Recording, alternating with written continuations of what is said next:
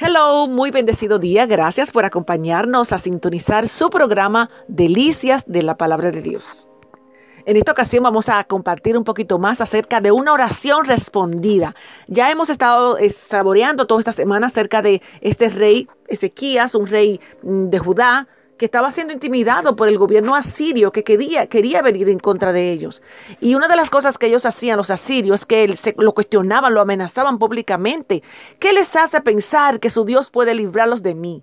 No se dejen engañar, no dejen que Ezequías lo engañe, no permita que se burlen así de ustedes. Era como una manera de intimidar al pueblo. Lo vuelvo a repetir, ningún Dios de ninguna nación jamás lo ha librado a su pueblo de, una de nuestras luchas, mucho menos podrá Dios librarlos a ustedes de mi poder. ¡Wow! ¡Cuánta arrogancia, ¿verdad?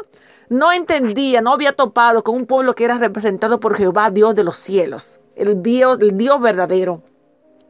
Los oficiales de, este rey asirio eh, siguieron burlándose del Señor y de su siervo Ezequías, amontonando insultos sobre insultos. Y el rey también vio menosprecio en contra del Dios de Israel, ya eso hablamos hace unos días, como por ejemplo tales como, tu Dios no puedo librarlo de mi poder, Ezequiel tampoco será eh, capaz de librar a su pueblo, él no va a poder representar a un, a un rey digno y valiente. Entonces el rey Ezequías y el profeta Isaías, profeta que en ese momento estaba eh, encargado de ser el mensajero de Dios, clamaron en oración al Dios del cielo. Entonces el Señor le envió un ángel, escuche bien, no temas por las palabras que has oído, hablando Jehová, por las cuales me han blasfemado los siervos del rey de Asiria. He aquí, pondré yo en él un espíritu y oirá rumor y volverá a su tierra y haré que en su tierra caiga a espada. ¡Wow! En otras palabras, son solo palabras, no tengas miedo de ellos. ¡Wow! ¿Cómo debió haber animado Ezequías estas palabras? Antes tenía esperanza, pero ahora, ahora Jehová había hablado a través del profeta Isaías. Ciertamente Dios había tomado esta ofensa como algo personal. Aleluya.